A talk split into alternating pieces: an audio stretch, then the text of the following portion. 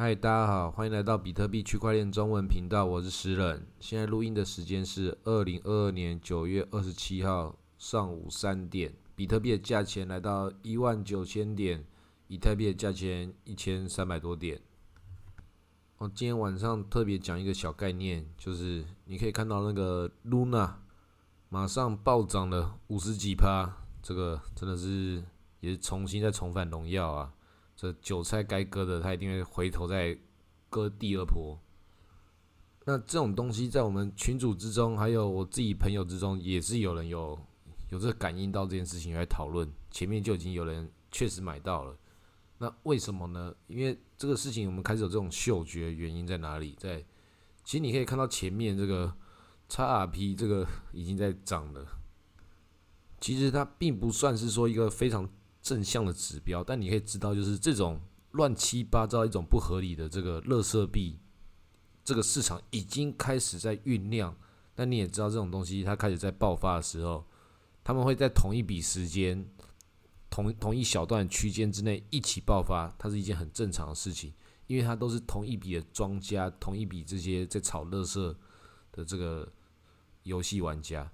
啊，每一次这些事情搞起来的时候，他们都要把事情做的好像是不同人，但是最终看起来其实就是啊，这个市场这个局已经这么小了。当然，就这些搞投机的事情啊，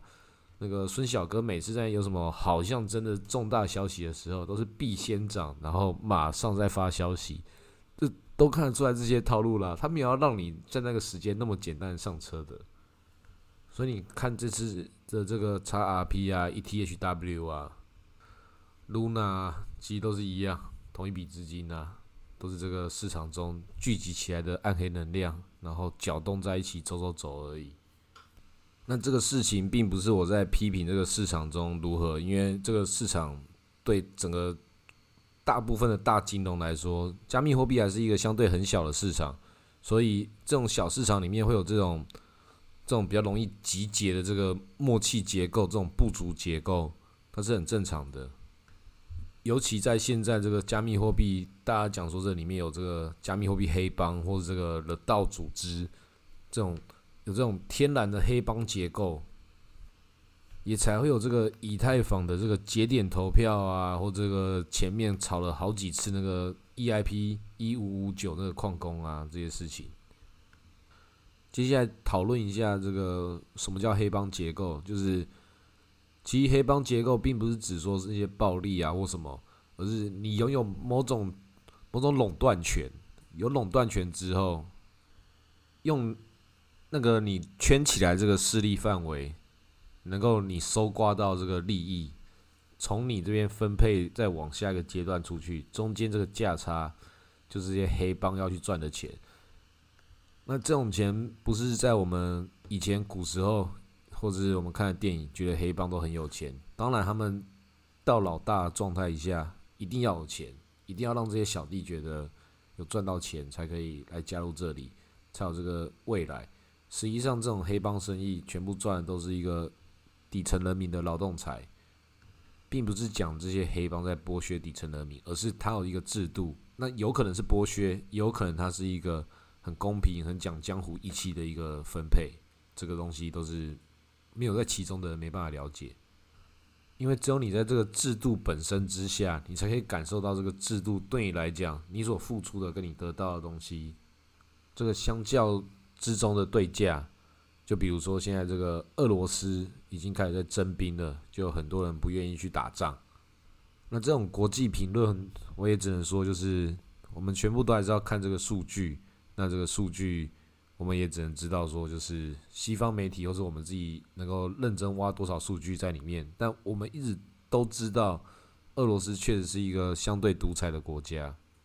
那这个相对独裁，并不代表说就是普丁一个人说了算，因为你也知道，他也不想要自己一个人说了算啊，因为他一天只有二十四小时啊。但是他又是这个国家这个象征，所以他很多这个权力的授权机制，在他各种不同，他可以信任跟他不能信任人的这个方方方面面，都在这个管理的结构里面。总之，在他的决策过程中，不管是这个，他就对这个媒体说，现在俄罗斯确实正在那个有些部分被乌克兰给收收复了，然后他们也在办这个公投，想要确定他们在这个地方至少建立一些合法性，然后也在喊说他要丢核弹。不管这些决定是怎么做出来，跟怎么表态出来，它是有很浓厚的个人色彩在里面的。事实上，可以看到普丁讲了核弹之后，然后这个克里姆姆林宫的这个发言又出来讲说，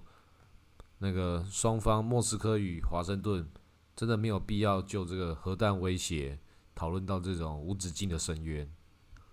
这个态度其实很明显呐，就是我有核弹，我也不想用，你不要逼我啊。其实这个整件事情，在从这个以前到现在看起来，真的所有事情看考古题，你就知道这个地方是谁在演一场戏。俄罗斯在最一开始，他都整个苏联国家都解体了，你说他还那个想要跟你干嘛？其实他就已经在在那个放弃共产主义了嘛。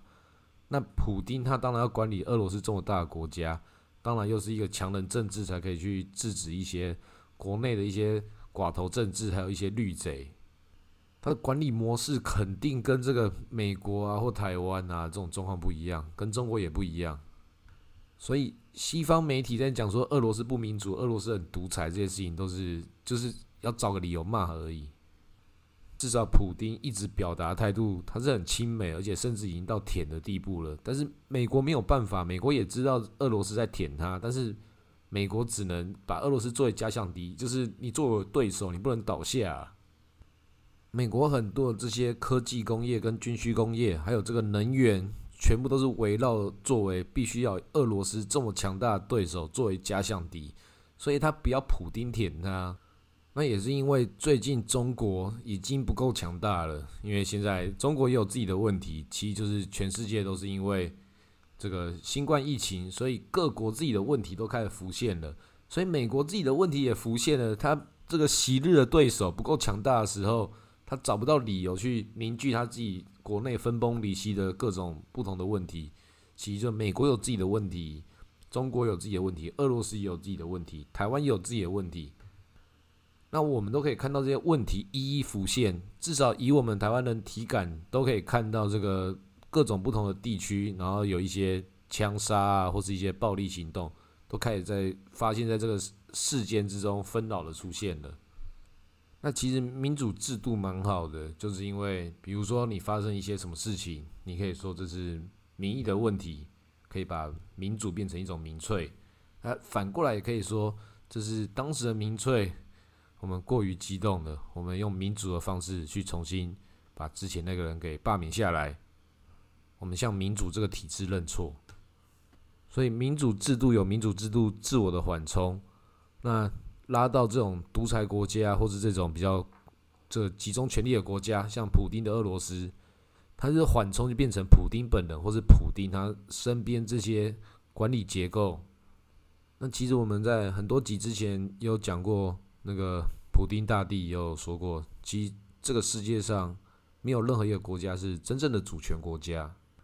国家只是一个框架，都是国内的各种势力、财阀，或是家族世家，或是地主，各种的权力结构组合之下，最终决定的这个共识结构变成一个框架，变成一个国家。其实它是一个很松散的，并不是一个真正的共识。所以，像很多人在批评说中国并不是一个国家，这种去作为一个。跟中国这个大陆，他们讲这个大一统思维去对抗一个理论，它也是某种程度上的正确。总之，你可以看到各种不同地方的权力结构的改变，它慢慢变成这个全球化过程，所有事情都是加速的。但是你最终都还是会看到这个资本主义以及无产主义，都是完全与这个民族主义绝缘的。因为过了最痛苦的人跟过了最爽的人，才不会去在乎你是属于哪一种民族。所以你用这个标准去看的话，你会发现这个世界上没有真正的民主国家，也没有真正的民族国家，也没有那些中产阶级占多数的国家。大部分的国家都是各种组合，并没有一个真正完美的状态。其实都是跟个人一样，都想办法在这个当下局势之下，作为自己一个生存的手段，找到一些方法。那最近除了俄罗斯跟乌克兰的这个战争之外，伊朗这边也是有一些小问题出现，像是那个匿名者频道，大家可以去看，他就讲的这个伊朗开始对这个国家国内集权啊，还有对妇女迫害啊各种这种批评。然后伊朗总统跟 CNN 主播本来有一场会面，然后他本来双方有同意说要那个正常的会面，然后结果 CNN 主播要对伊朗总统抗议说他绝对不会去戴那个。头罩不会去配合他的规则。那其实 CNN 就是美国的大媒体，就是美国要去对伊朗表态。当然，CNN 也只是美国的其中一部分。那总之，在这种方向，我们都可以看到，这个有的时候这种态度表现的很明确，但是它其实也只是一部分。但是对伊朗而言，它就是美国就是这么的针对我。但其实美国自己内部有没有比较支持伊朗的势力，肯定也还是有。所以民主这个制度好的地方就在于，总之反正你做错事情，有人可以甩锅，你就把它换下来就好。因为像现在台湾也是在选举，然后萨尔瓦多也是在选举，我们那个比特币好朋友那个总统，最近他又在竞选连任，然后讲说这个比特币虽然下跌，但是它吸引到多少的外资。你看中间这个数字就跟我们中华民国一样，这到底这个讲说经济最好年代这个讲法也是很多的解释空间呐。反正年轻人都知道，反正买不起房，但是我的租金很贵，也代表我的社会地位了。那比如说台湾的选战现在也在开打，其实你可以看到，其实讲到选举的时候，你就可以看到这些人都是为了自己要取得这个执政权或是某些喜事。想尽办法做各种的事情，你也可以看到这个国民两党各自也做各种的蠢事，其实都可以看到现代选战，大家都是去抓住别人的痛点，然后在那地方死命的捏，然后各种其他表示自己很清流的就会出来说：“诶，难道我们不讨论政见吗？”其实最终我们都还会发现，那个民主国家或者什么不是民主国家，最终还是这些。工程师啊、律师啊、医生这些人建构起来的世界，那更底层的就是会计师，帮一个国家算国家的总账。那总账这件事情就有很多的算法，至少以这个现代这个资产负债表这个最基础这个会计这个左右两边这个逻辑，大家就有一些基础的观念，说资产有的时候也是负债，像是那个中华民国也是有很多的美元储备。那你这个美元储备跟美债啊这些事情有没有关系？然后现代货币是基于这个信用所发行的，有没有关系？都是有关系的。所以我们小时候听这个政府啊，不管是现在的这个民进党还是以前的国民党，都讲我们这个外汇储备多少多棒多厉害。那其实外汇储备代表就是你跟那个国家的牵扯有多深，其实就代表说被那个地方它的制度所控制住。那我所假想的这个中华民国跟这个中华人民共和国两个国家领导人的立场，我就可以看到这个好像美国拜登一直在鼓励这个台湾要跟中国杠起来。那其实大家都会有这种好像自我认同的情绪，到底是要认同你是华人还是认同你是台湾人？这种认同这些事情，我们暂时不去把它往下讨论。你只要先知道一件事情。以中国立场来讲，大家都知道，就是习近平他有很大影响力，然后要打跟不打，他现在年纪这么大了，有办法算得出来吗？他能够去评估这件事情打与不打的这个合理性吗？然后你可以看到，现在至少在中国的这个立场之中，光比特币这件事情，我们多久没有听他讨论了？以前都是这个中国要负责杀这个韭菜的。现在多久了？什么话都不说一声呢？大家也看到了。当然，习近平也是一个权力领导人的中心，但是你要去想，他其实也是一个普通的一个老爷爷。他其实能够不想打，或也不想打，他能够也想要把觉睡好啊，能够剪剪指甲啊，喝个茶叶，过个小日子，多舒服啊！但是他很多问题没办法解决嘛，光这个上海啊，或者这些房地产各种烂摊子，前面他们吹的泡泡，全部都是要慢慢的回收。但整件事情，你可以看到，美国是拿着台湾作为筹码，一直讲说，诶，如果你要打一架的话，可以哦，我们可以来打哦。台湾现在问题就是我们筹码哦，要不要打？台湾好像是不是不能打状态哦？因为其实可以看到，其实那个我国政府其实一直在对这个对方也是有这个挑衅，摆出我可以一战的这个姿态。我美国爸爸挺我，那其实这种状态我是觉得很不鼓励。其实就跟你去投资那些军需工业，那些洛克希德马丁啊。这种军工复合体，就是这种跟打仗有关的事情，就是为什么要去去参与，作为那个被鼓励的那一方，甚至去鼓励别人的那一方，这种反战思维，我们还是要去建立。那很多年以前，大家都对这种反战思维啊，或是鸽派啊，都会视为一种软弱。但其实真的就是打仗这件事情，我们也可以很理性的，所有事情都要理性的去判断，很多东西不要把自己。创造一个大到不能倒，然后只能去反噬自己、去攻击自己的一个形态。军需工业也是啊，还有那个民粹主义也是。所以拜登这个样子就很不上道啊！你自己看他前一天自己又发一篇文，这个文章我就不知道在讲什么意思。他大喊了一声：“这个国家减少军需工业的发展。”他是讲哪个国家？是他美国吗？他是用什么样的立场？是美国总统？是暗影政府的美国总统，还是拜登他自己，还是这个全世界人民的美国总统？他讲这个话就很耐人寻味喽。那之前川普川爷爷也是发了一篇文，在那个好长一段时间，在中美打贸易战的那个那一段小范围时间，喊了一声 “China”，哦，那个真的就是我多少圈外朋友。一直在喊 China，就是他 China 这个东西在那个时候变成一个迷音呐，都可以讲说川爷爷是自己也把这个中国给喊上来。那他自己也有讲，要是是他在任的时候，绝对不会跟俄罗斯跟中国的关系处成这个样子。那这个事情我们就不知道了，因为国际局势的东西会不会有的时候这些能量爆发到那边，不是你这个个人的事情。但是川普好像又是一直表达他自己有这种。生意人更加把诺的一个态度，他认为这个不管是金正恩啊、习近平还是普京，他们都必须要有人去给他们这个领导合法性的一个互相认同的一个地位。其实这个讲法也是对的。那拜登一就是用这种反过来的态度。